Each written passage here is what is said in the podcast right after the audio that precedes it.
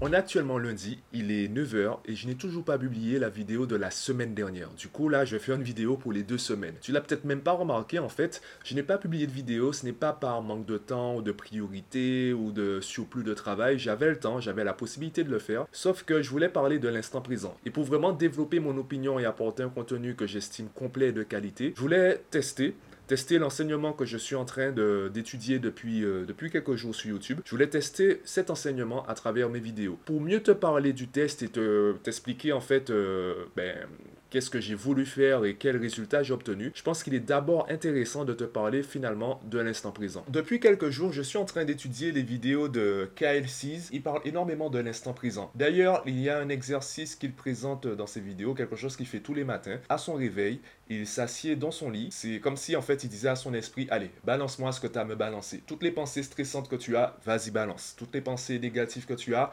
vas-y balance. Toutes les pensées euh, positives ou inspirantes que tu as, vas-y balance. Il médite comme cela pendant environ une heure, voire deux heures. Il laisse vraiment les pensées monter, les pensées s'accumuler dans sa tête, sans pour autant les vivre. Il se contente de les observer jusqu'à que, en fait, son esprit ou son ego tu utilises le terme que tu veux, jusqu'à ce que son esprit ou son ego s'épuise, jusqu'à qu'en fait, euh, ben, il n'y ait plus de pensée dans, le stock et qu'il se retrouve dans le silence. Il explique que c'est dans ce silence qu'il arrive à vraiment expérimenter des choses et aussi à créer. Dit comme ça, surtout parce que là, j'ai donné une version très abrégée de, de son discours, pour mieux comprendre l'intérêt de tout cela et pourquoi je me suis intéressé du coup, pour mieux comprendre, revenons déjà à la base. Dans le cerveau, il y a le subconscient. Il y a cette partie du cerveau qui n'a pas de jugement. Il y a cette partie du cerveau qui se contente de répéter des schémas. On va l'appeler euh, parfois le subconscient, l'inconscient, le ça. Certains l'appelleront le corps, d'autres le cœur. Tout dépend en fait du domaine, que ce soit dans la spiritualité, le développement personnel ou les neurosciences. On aura toujours un terme pour parler de cette partie du corps humain qui se contente d'enregistrer des informations, qui se contente d'enregistrer des schémas pour les répéter. Je donne un exemple concret pour bien comprendre. Quelqu'un qui court euh, une heure tous les soirs, au début, elle aura des résultats. Elle va perdre du poids, elle va améliorer son cardio, elle va également améliorer sa condition physique et donc également euh, ses muscles. Ses muscles vont se développer parce que le corps n'est pas encore prêt pour cet effort. Donc le corps, en fait, il panique. Il ne sait pas encore comment réagir. Il n'a pas encore de programme pour euh, ce type d'effort. Une fois que le subconscient, le corps, le ça, appelle ça comme tu veux, une fois qu'il s'est habitué à cet effort, eh bien c'est comme si en fait le subconscient se disait, ok, j'ai bien étudié le phénomène. Pour cet effort, j'ai uniquement de cette dépense énergétique Voici le minimum que je dois dépenser pour réaliser cet effort. Donc à partir de maintenant, je vais éviter de partir dans tous les sens, je vais éviter de paniquer, je vais simplement dépenser ce minimum. Et c'est là on va commencer à stagner. C'est pour cela que dans le sport, on a besoin de programmes qui se renouvellent parce que ben, pour progresser, il faut faire quelque chose de nouveau. Et le subconscient, il n'est pas dans le nouveau. Ce programme informatique, puisque c'est un enregistrement du passé, c'est finalement ton passé.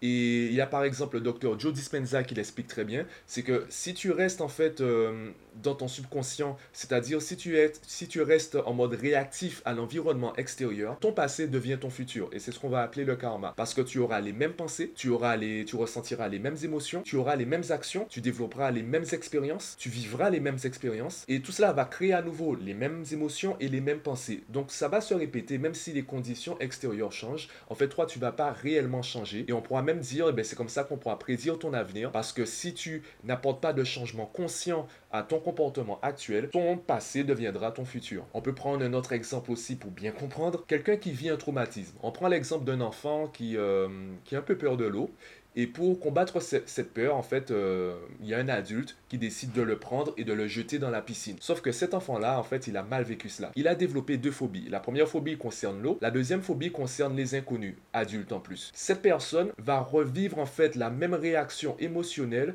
qu'elle a vécue lorsqu'elle était enfant. Donc finalement, son futur sera conditionné par son passé. Son passé va devenir son futur. Et pour pouvoir changer cela, il faudrait qu'elle soigne ce traumatisme, il faudrait qu'elle dépasse ce traumatisme. En gros, il faudrait qu'elle qui te sont passés. Et c'est justement finalement le discours de Calicis et c'est ce qui m'a intéressé parce que par rapport à son exercice par exemple du matin, en fait les pensées, elles sont rarement au présent. Les pensées sont soit dans le passé, soit dans le futur. On va davantage penser au passé ou aux implications dans le futur. Par exemple, euh, si tu te demandes, euh, si tu penses euh, qu'est-ce que je suis en train de faire, au moment où tu poses la question, qu'est-ce que tu es en train de faire, ben, tu es en train de te poser la question. Et au moment où tu réponds, ben, ce n'est plus le présent de la question.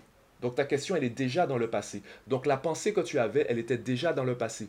La réponse que tu auras bien euh, par rapport, ben, le fait même de prononcer la réponse, ben, la place déjà dans le passé pour ne pas embrouiller tout le monde. Par exemple, là, si je te demande qu'est-ce que tu es en train de faire, eh bien, entre le moment où euh, j'ai enregistré la vidéo, je l'ai montée, je l'ai publiée, le moment où tu l'as regardée, eh bien, au moment où j'ai posé la question, même si on est au présent, en fait, ma question, elle est dans le passé. Donc, même si tu regardes la vidéo maintenant, tu as l'impression que ma question, elle est au présent parce que tu l'entends maintenant, mais en fait, ma question, je l'ai posée dans le passé. Et c'est la même chose avec les pensées. Nos pensées, en plus, sont rarement conscientes. On pense rarement consciemment. Donc, c'est souvent des pensées qu'on va juger envahissantes, qu'elles soient positives ou négatives, elles vont arriver au mauvais moment et ça va nous détourner de l'instant présent. Et donc, Kyle Seas, ce qu'il préconise, c'est de retourner dans l'instant présent. En analysant les, euh, ben, en fait, ce qui est commun à euh, tous les créateurs de contenu dans ce domaine, que ce soit le docteur Joe Dispenza ou Kyle Seas ou autre, nous sommes rendu compte qu'effectivement, dans le cerveau, effectivement, il y a le passé ou le futur. On peut euh, développer des pensées dans tous les domaines, à tous les niveaux. Par contre, il y a le cœur, le corps, qui, euh, qui, ressent uniquement au présent. Par exemple, si tu penses à un souvenir douloureux, tu vas ressentir la souffrance comme si elle était actuelle. Tu vas ressentir la, la, tristesse comme si elle était maintenant, comme si elle était au présent. Tu ne peux pas ressentir au passé ou au futur. Quand tu ressens, tu ressens maintenant.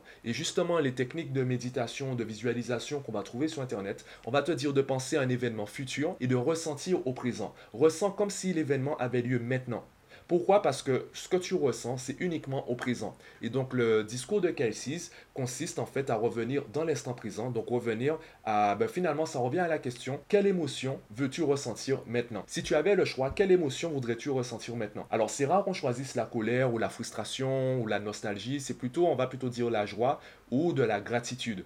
Eh bien, pars de cette émotion et ensuite développe des pensées qui sont liées à cette émotion tu veux ressentir de la joie, eh bien ressens de la joie et ensuite développe, cultive des pensées qui sont liées à cette joie. Quelles sont parmi toutes les pensées que tu peux avoir, quelles sont les pensées qui pourront t'aider à développer cette joie en toi? Du coup, c'est ce que j'ai voulu tester avec la vidéo de la semaine dernière que j'enregistre finalement aujourd'hui. J'ai commencé à prendre l'habitude d'enregistrer un type de vidéo.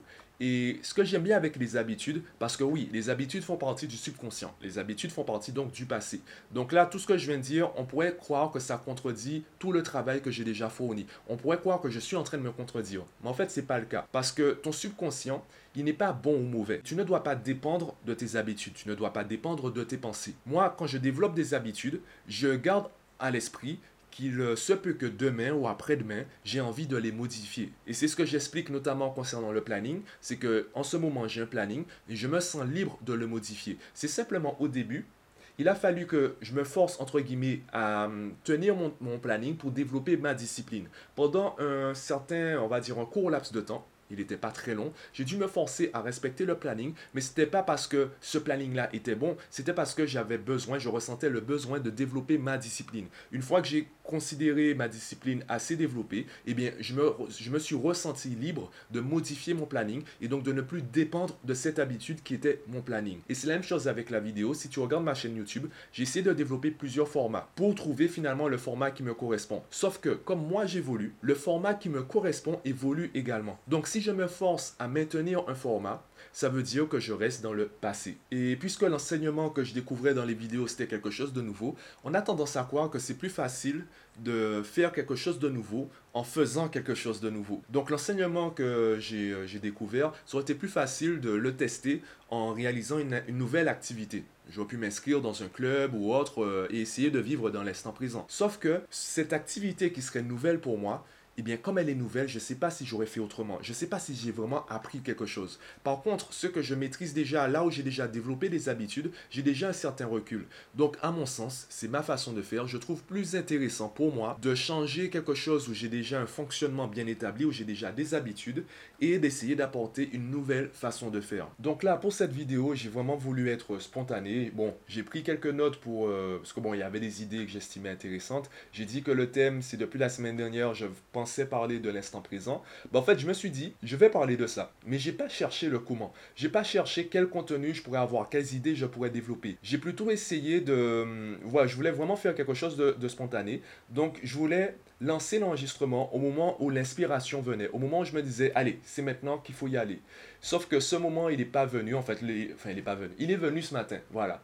Et ce que j'ai notamment compris à travers euh, tout ce que j'ai déjà étudié dans les vidéos, si quelque chose ne fait pas partie de toi, tu ne, tu ne vas même pas y penser. Prends un exemple, il y a deux situations où on va ressentir de la solitude. Première situation, c'est lorsqu'on est entouré de personnes qui ne pensent pas comme nous. Eh bien, si dans cette situation tu ressens de la solitude, c'est qu'à la base, la solitude fait partie de toi. Parce que si elle faisait pas partie de toi, tu n'y aurais même pas pensé, tu l'aurais même pas ressenti.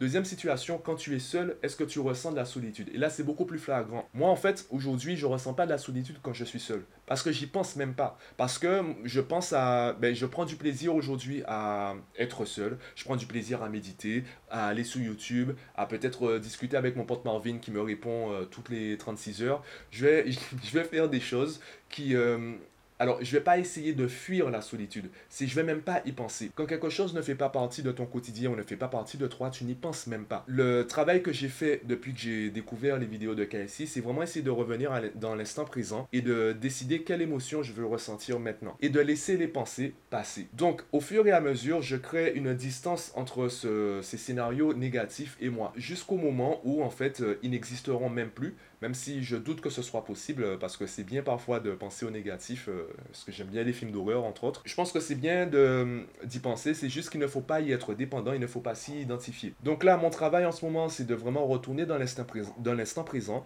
et de retourner vraiment au niveau des émotions, me concentrer sur ce que j'ai envie de ressentir, plutôt que sur ce sur quoi j'ai envie de penser, ce sur quoi j'ai envie de focaliser mon esprit. Il y a des moments où je vais être euh, focus, quand par exemple je suis en train de bosser, je suis en train de créer un post ou en train de faire une vidéo, là je suis focus sur ce que je fais. Par contre, je n'essaie pas de réfléchir à qu'est-ce que je vais faire après ou qu'est-ce que je vais dire après. Je me contente de vivre le moment. Là, j'enregistre la vidéo, je ne sais même pas combien de minutes ont, déjà été enregistrées. Le discours sort comme il doit sortir. Je suis vraiment dans, dans, dans l'instant présent. Ça se trouve, je suis parti dans tous les sens. Ça se trouve, tu comprends rien à tout ce que j'ai dit. D'ailleurs, je te remercierais de me dire en commentaire si ma vidéo finalement était assez claire. Je vis le truc comme, euh, comme j'ai envie de le vivre. Et je réfléchis pas forcément à comment je vais le faire. J'essaie de repartir sur quelque chose d'assez spontané pour voir ce que ça donne. J'ai déjà réalisé des appels, des entretiens téléphoniques avec des parents comme cela, où j'ai arrêté d'avoir un process bien détaillé et où euh, j'attends d'avoir telle information pour proposer telle méthode, telle solution. Là, j'essaie d'être à nouveau très spontané pour avoir une discussion plaisante avec le parent et qu'il ressente vraiment l'émotion qu'il est en train d'apprendre quelque chose et qu'il est en train de progresser lui-même en tant qu'individu et ensuite en tant que parent et qu'il puisse ressentir indirectement la progression de son enfant. Donc, j'essaie vraiment de repartir sur l'émotion plutôt que de plutôt que de créer un process à nouveau. Donc, retirer cette dépendance à mes habitudes que j'estime finalement assez productif par rapport euh, à toutes les personnes euh, avec qui je travaille. Retirer cette dépendance par rapport à mes habitudes et repartir sur quelque chose de nouveau. Et quelque chose de nouveau, c'est forcément quelque chose qui est dans le futur et non dans le passé. Bon, là, il y avait beaucoup de plans fixes beaucoup de... Euh, bah, je vais essayer de jouer sur euh, les zooms, tout cela au montage. Dis-moi si le format te plaît, si ce côté spontané te plaît, si le discours t'a plu, si tu as compris ce que j'ai dit dans la vidéo. Dis-moi un peu tout ce que tu penses de, cette vidéo en commentaire. Ce que tu penses, mais surtout ce que tu as ressenti. Qu'est-ce que tu as ressenti? Est-ce que tu as vu, tu as senti, tu as ressenti l'émotion que j'avais en enregistrant? Est-ce que tu as ressenti l'inspiration? Voilà. Écris-moi en commentaire ce que tu en penses et euh, ce que tu as ressenti. Et je te dis à la semaine prochaine. Yo.